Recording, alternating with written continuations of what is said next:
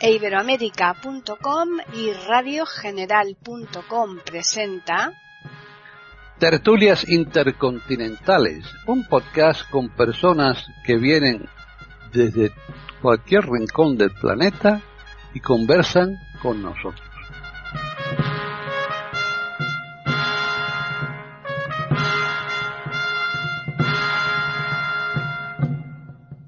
Bienvenidos un día más a tertulias intercontinentales aquí en iberoamérica.com. Soy Paqui Sánchez Galvarro y hoy está conmigo Antonio Cuellar, ya después de disfrutar unas vacaciones más que merecidas. Por lo menos habrá descansado, ¿no, Antonio?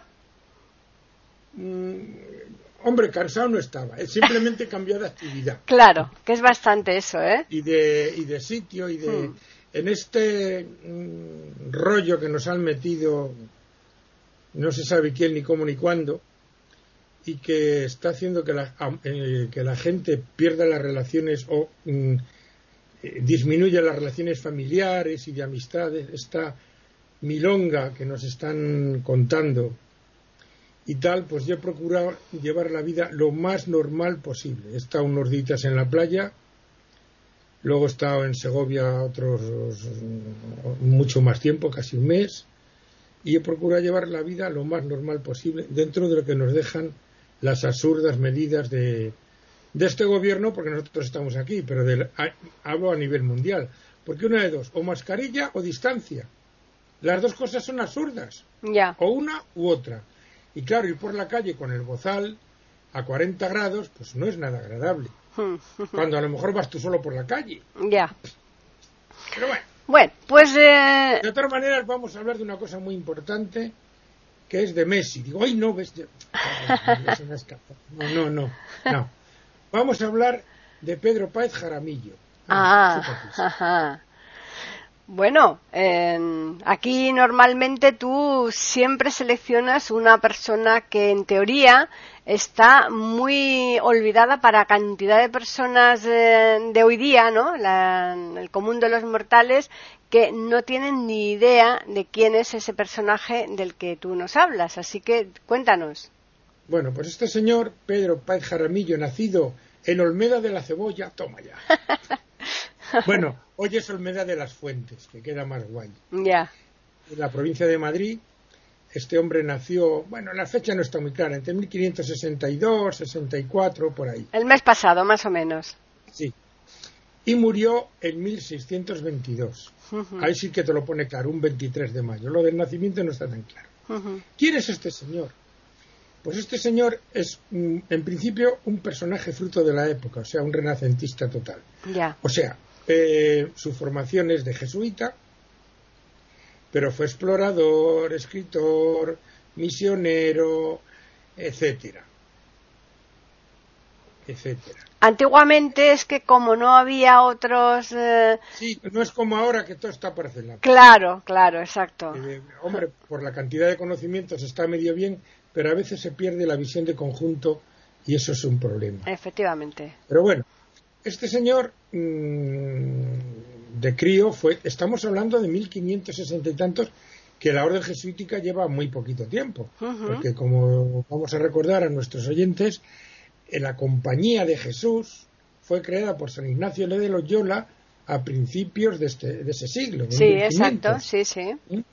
Y se llama Compañía de Jesús porque este hombre era un capitán de los tercios y montó una organización religiosa en plan militar y le llamó compañía. Y bueno, todos sabemos, por ejemplo, el actual Papa es jesuita. Ya. Eh, siempre han estado muy ligados a la labor docente.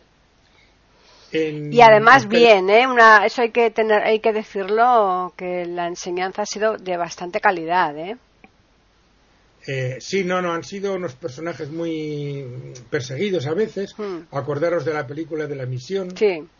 Eran jesuitas y tal. Bueno, aquí lo que va este mm, crío se va al colegio de Belmonte, en la provincia de Cuenca, un castillo precioso que sale, por cierto, en la película del Cid. Y luego va a Alcalá. Aquí hay una controversia, porque su principal biógrafo es un tal Almeida, portugués. Entonces dice que estudió en Coimbra, pero no, estudió en Alcalá. ¿Por qué esta confusión? Lo primero porque Almeida era portugués y arrimó las cuatro sardinas. Claro. A todo, a todo esto diré, ¿y este señor por qué viene aquí? Este señor, lo vamos a descubrir ya, fue el descubridor del Nilo Azul ciento y pico, más de 150 años antes de que lo diera a conocer con bombo y platillo, gastándose mucho dinero en, en acallar otras voces que decían que había habido otros, un escocés llamado James Bruce. ¿Eh? Ya. En 1700 y bastante. Por eso traigo aquí este personaje, desconocido como todos. Desde luego. trayendo. Lamentablemente desconocido. Bueno, pues cuando lleguemos al final ya, ya veréis. Bueno, pues este chico eh, estudió en Alcalá. ¿Por qué decían que en Coimbra?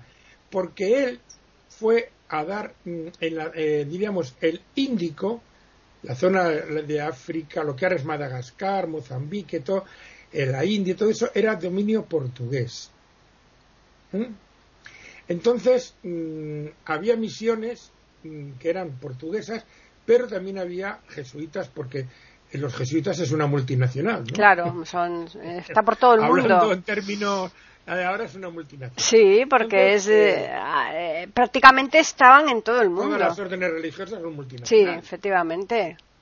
Dicho así, parece una barbaridad, pero es así.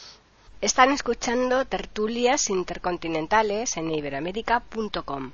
Eh, entonces, mm, cuando ya en 1580 y tantos, él quiere, estamos bajo el reinado de Felipe II, que quede claro. Él quiere ir a evangelizar la zona aquella de India y tal. Y, como siempre, detrás de todas estas cosas Es- está El tema económico. Exacto. O sea, las grandes navegaciones, los grandes descubrimientos se han hecho buscando eh, mm, comercio y tal. Por las buenas o por las malas. Claro. Entonces, lo que quería también el rey Felipe II era, porque hab- había una, una, una misión en Etiopía. Sabéis que los etíopes tienen una religión cristiana diferente a la católica. ¿Mm? Claro, es que hay muchas variantes, por supuesto. Claro, bueno. Mm. Y él quería establecer ahí una para aliarse con él y controlar un poco al imperio turco, Mm. que era el que andaba por ahí. Era el dueño de esa zona. Y querían establecer cabezas de puente para tal. Entonces, este hombre se va a Goa, donde bajo el mando de un tal eh, Antonio de Montserrat, pues cogen un barco disfrazados de, mer- de mercaderes, porque claro, de curas era un cantazo por allí, Claro. estamos hablando de una zona absolutamente musulmana. ¿Eh? como es ahora. Por ahí andaba Simbad el Mariñeiro. Las aventuras de Simbad el Mariñeiro Sí. eran por ahí, aunque era gallego, según se dijo luego. ¿eh? Bueno, pues cogen un barco ahí en la costa de India y van hacia Etiopía. Pero de aquí que llegan los turcos de "Ch, ¿dónde vais? Uy, uy, bueno, eh, cautivos. Mm.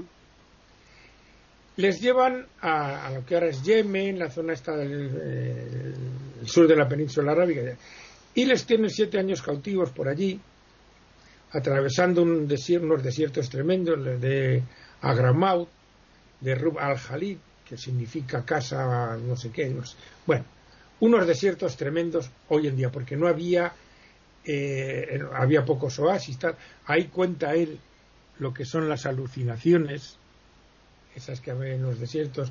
Fíjate, un hotel con cinco estrellas, piscina. ¿cómo nos lo vamos a pasar? Con, co- no con comida abundante y sin embargo. Ah, no, que está en otro sitio. Bueno, pero bueno, cosas de esas. ¿no? Sí. Y eh, andan por ahí y tal. Mm, mm, Luego les meten de, de galeotes. Eh, al cabo de unos años, de siete años de esto, les libera Felipe II, pagando, claro. Claro. Bueno, más bien la, la, la compañía de Jesús, porque para eso se hacían los cautivos, para luego cobrar. Hombre, claro. O sea que. Y bueno, al final por fin llegan a Etiopía. el otro sacerdote va a Goa y muere allí, porque ya era más mayor y tal. Entonces este hombre llega al puerto de Masagua y luego a Fremona, que era donde había estado la antigua, diríamos, misión de cristiana, o sea, católica allí. Eh, contacta con el rey de entonces, al mm, Dagel o Dagel, o como ¿Cómo se pronuncia? Sí. sí. Y Sadagel, me parece que era.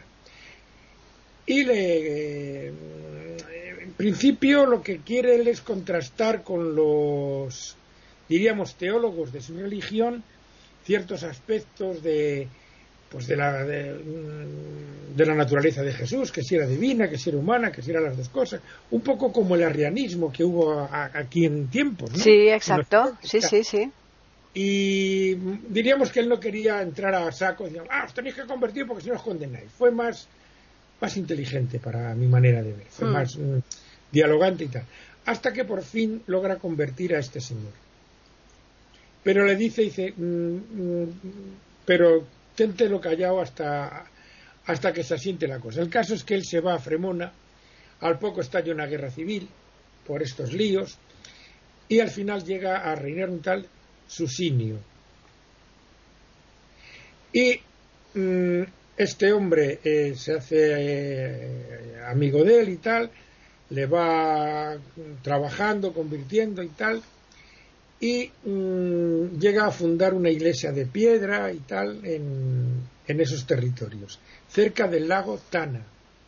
Y en uno de los viajes con este hombre, con su simio, descubre el Nilo, el Nilo azul. Sabemos que el Nilo está formado por dos Nilos, para decir, el Nilo blanco, que es el que sale del lago Victoria, el que, encuentra, el que encuentra el misionero Livingstone, sí.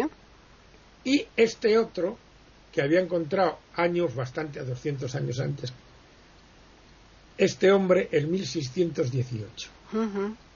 Pero que mm, él luego escribió un montón de libros, una obra de 16 volúmenes. Fíjate. sobre tal. Lo que pasa que fíjate lo que voy a decir, ¿eh? estamos hablando de 1622 cuando muere. En 1945, un portugués traduce esos libros. la, la, cantidad de años que han tenido que pasar para que se tuvieran en cuenta, ¿no? Sí, sí. los tradujo al portugués. De ahí lo de Coimbra y tal y cual. Y en el 2010 se traducen al español. Esa es otra de las cosas de este país que, bueno, o sea, el descubridor del Nilo azul, que no fue el señor este escocés, sino descubrió antes el whisky que el Nilo, casi seguro. y cuyas fuentes. Hombre, no deja de ser líquido también, ¿no? claro, cuyas fuentes estuvieron detrás de ellas, pues un tal Ciro, su hijo Cambises, Alejandro Magno, Julio César, todos esos anduvieron detrás de encontrar las fuentes del Nilo. Pues este señor las encontró. ¿Y, qué poco se le ha tenido en cuenta este pobre hombre? Pero, si es que se, se, ha enterado la gente ahora. Claro. Esto es otra cosa como lo de Blas de Lezo, que se, que se dio a conocer eh, en este siglo, hace 15 años o menos, y de esas a montones. Sí, y, del que tú has nombrado antes, Antonio de Montserrat, también ah, tú has aludido varias veces, yo creo, aquí en estas tertulias mm, sobre él. ¿Antonio de Montserrat? Sí. No recuerdo, ¿eh? Me suena a mí que sí, que en algunas sí que lo, eh, lo has nombrado, pero bueno, como son tantos los que, pasan, ¿no? Por, aquí, por estas tertulias, llega un momento en que, que se nos van los nombres, ¿no? Pues esto fue lo que hizo este hombre, evangelizó esa zona y tal, pero con mucho cuidadito, con mucho tiento. Eh, al final sí estableció eh, el contacto que quería Felipe y sus sucesores con el, con el Nebus, hmm. que ya sabemos que el emperador de Etiopía se llama Nebus. Sí. ¿Mm? Y bueno, pues para establecer relaciones comerciales, combatir un poco el, imperio turco en el sentido... Lo que pasa es que esto siempre se disfraza de grandes... no, por expandir la religión, el comercio está detrás de todo. O sea, el descubrimiento de América, para nosotros, que yo, como dicen por ahí ya lo habían descubierto los que vivían allí, lógicamente. Lógico. pues mm, eh, era eso, eran los portugueses se fueron. Mm, claro, estamos hablando, fijaros que para ir a India en esa época había que rodear toda África porque no estaba lógicamente el canal de Suez. Claro. No, eh, la cantidad de tiempo que se que se tardaba en llegar. Es que ahora hablamos de esas cosas con cierta, pero es que esos viajes en esa época eran, larguísimos. Tremendos, O sea, ah. es mira, yo este año he estado en Punta Umbría unos días y he ido al, Museo del Descubrimiento, que es vergonzoso lo que hay allí. Si eso fuera americano o inglés, ¡oh! ¡Oh! ¿Cómo lo tendría? Bueno, hmm. pero hombre, este año sí que estaba la, la Santa María visible y me monté en ese barco. Está en la, en la supuesta cabina de Colón, que era el gerifalte del barco. Y he dicho, qué vida de esta gente, verdad es que mm. eran, eran gentes, claro, es que nos estamos, eh, estamos degenerando en cierto modo, o, degenerando en el sentido. No apreciamos el esfuerzo que. Sí. No valemos ahora para nada. ¿no? Eh, mira, he, visto, este, no sé si la habrás visto tú, la película de Entre Lobos. Ah, sí. ¿Eh? Fíjate esa persona, mm. ese crío con ocho años. Mm. ¿Eh? Piensa en tus nietos. Pero es que hoy día una persona de 20 años no tiene en absoluto nada que ver con las de nuestra época. Y ya no te digo nada siglos atrás. Exactamente, exactamente. siglos atrás. Vamos, en cierto modo, para atrás. Somos Mira, eh, eh, eh, debilitando la especie. Sí, sí, sí, sí, sí, sí. Ha estado unos días mi nieto en Segovia. ¿Te quedas aquí? Dice, no, porque no tenéis wifi. Claro. Están escuchando tertulias intercontinentales en iberoamérica.com. Fíjate tú, o sea, estamos, somos dependientes, nos han hecho. Nos han hecho, sí. De un montón de cosas y tal y esta gente hacía unos viajes con en unas condiciones infrahumanas y además con unos riesgos enormes y para nada se les ha tenido en cuenta ¿eh? nada nada nada nada, hmm. tremendo la verdad es que sí. calles cuatro cosas pero me, acabo de leer una biografía otra más de Hernán Cortés y eso es brutal era un tío era un tío tremendo hmm. inteligente mm, eh, psicólogo para esa época, sabía manejar a la gente. Es, que, es que conquistar el imperio azteca, digan lo que digan, las barbaridades, no se hicieron ni la cuarta parte de barbaridades hmm. que hacían ellos cuando que, rajaban en canal delante de los suyos a, la gente para sacarles el corazón. No, no, claro. ¿eh? y, ahí en, en Extremadura, porque Hernán Cortés era extremeño, ¿no? Creo recordar. Sí, lo que pasa es que era, un poquillo ilustrado. Bueno, fue a Salamanca a estudiar. Ya. Pero estudió poco, jugó mucho, como tuvo dedos de juego aprendió a manejar la espada hmm. para saberse defender. Hmm. era un tío espabilado, ¿no? Ya. Y este otro que acabamos de hablar de él, fíjate tú, o sea, era, sí, misionero, pero mm, fue recogiendo en esa obra magna todo lo que vio por allí, o sea, hacían verdaderas mm, enciclopedias y verdad, Solamente, solamente para escribir esa cantidad de libros, con los pocos medios que existían entonces, ya es, es realmente un triunfo eh, enormísimo, eh, al que, por como dices tú, no se le ha tenido en cuenta, dado que ha sido ahora en la actualidad cuando se le ha traducido, ¿no? O sea, que es una pena. Y sale ahora a la calle y pregunta, Pedro Paz Jaramillo, y dice, ¿por qué no ha fichado? Eso es verdad. Si fuera por, si fuera un futbolista, seguro que lo conocería todo el mundo aquí en este caso. Pero, pero, y escúchame, esa obra tú sabes si está al alcance hoy día de poderla leer a través de alguna biblioteca nacional o algo. Pues no lo sé. No lo sé dónde. Ya te digo que es que se ha traducido al español hace 10 hmm. años. Ya. es que es que es increíble. Es increíble. Bueno, pues la verdad es que es fantástico el que nos hayas traído aquí otro personaje. Ah, un detalle que se me ha que se me ha pasado por alto. Probablemente sea el primer europeo que tomó café. Ah, mira. Porque si, para el que no lo sepa, eh, el café es de Etiopía Claro. y probablemente eh, porque dice que le dieron a beber una bebida negra, Ujú. o sea, café. Seguro. ¿eh? Ujú. O sea, el café es de Etiopía, Sí. originario de Etiopía. Sí, sí. Que luego se da muy bien en Brasil y en Colombia, efectivamente. Claro, y no, y más sitios, en México, en muchos sitios, pero... mm, La caña de azúcar, o sea, hay cosas que mm, se pierde un poco el norte en ciertas. La caña de azúcar, ah, América, no. Fue llevada de España, mm, porque de Suecia era muy difícil que se llevara, porque es de un clima tropical Claro. o subtropical, como es la zona de la costa de Granada y Málaga, mm, se llevó de aquí para allá. Mm. Claro, allí crecía como.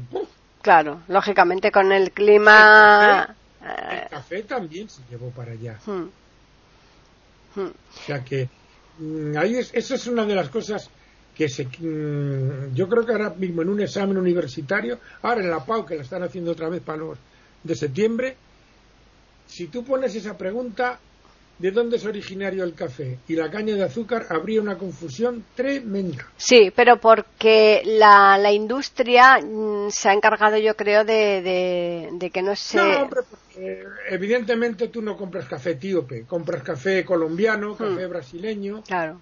aunque, por ejemplo, mucho del café que se vendía en Portugal era africano, Sí. de sus colonias de Angola y Mozambique. Mm. Que No, no, y se, y se sigue vendiendo, ¿eh? Café. Eh, yo, yo compro, yo compro, yo tengo una cafetera compro. que tiene, eh, va por cápsulas y tiene muchas variedades y alguna de, una de ellas sí que es de ahí, de Etiopía, y está riquísimo, claro. Y arábigo, otro, Mm, café sí, sí, turco, sí.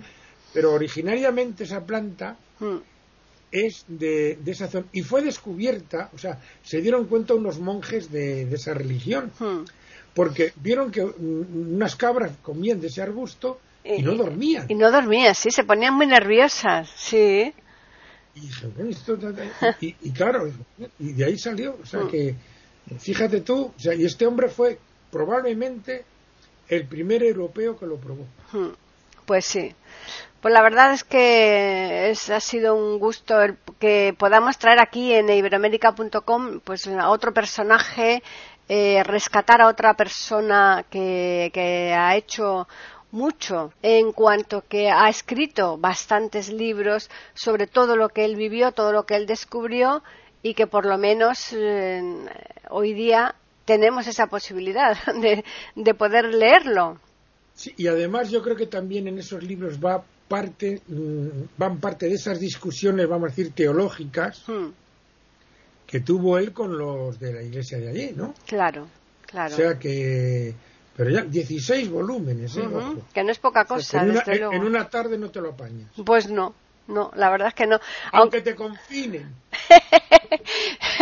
se supone que a lo mejor no serán volúmenes gordos, ¿no? Como los que hoy día le dan por escribir a, a los autores de, de estas novelas de mil páginas y tal, ¿no? Bueno, pero aún así ten todo. que sí, que son gordos, pero la página es pequeña. Ten Mm. en cuenta que en esa época los- las páginas eran un poquito más grandes, ¿eh? Sí. Cuidadín, cuidadín, que, y ya había imprenta, ¿eh? sí, sí, sí, sí. O sea Ah. que... No, no, Ah. no eh, no sé, ya- eso no sé dónde pueden estar, porque ya te digo que llevan 10 años traducidos al español. Pues sería interesante investigar un poco eh, la, la obra de este señor, a ver si la, la, la conseguimos, porque creo que sería muy, muy, muy, muy eh, aprovechado, ¿no? El que Hombre, pues sí, porque fíjate Por las lo menos. que puede contar él, Mm. la travesía de esos desiertos, Claro. O la- las discusiones teológicas, el descubrimiento de eso, la, Mm. o sea, eh, es, mm, bueno, pues eso, todo, como como o sea, aquel que dice todo un descubrimiento para Claro, y todos los inconvenientes que se encontró en la época, ¿no? Para poder llegar hasta donde él quería, ¿no? Mm, Así que. Pues también estuvo eh, eh, antes, mm, no- no sé si él, pero los jesuitas estuvieron en las islas que hoy forman Bombay. Ah, mira. ¿eh? Ajá. O sea que de, todo eso era zona, claro, era zona de influencia portuguesa. Sí, sí, sí. En fin, bueno, pues vamos a recordarles a los oyentes que nos pueden escribir a tertulias y también al Twitter que es eiberoamérica con las iniciales EI y la A de América en mayúsculas. Y nuevamente les esperamos aquí el próximo lunes en iberoamérica.com con una nueva tertulia intercontinental.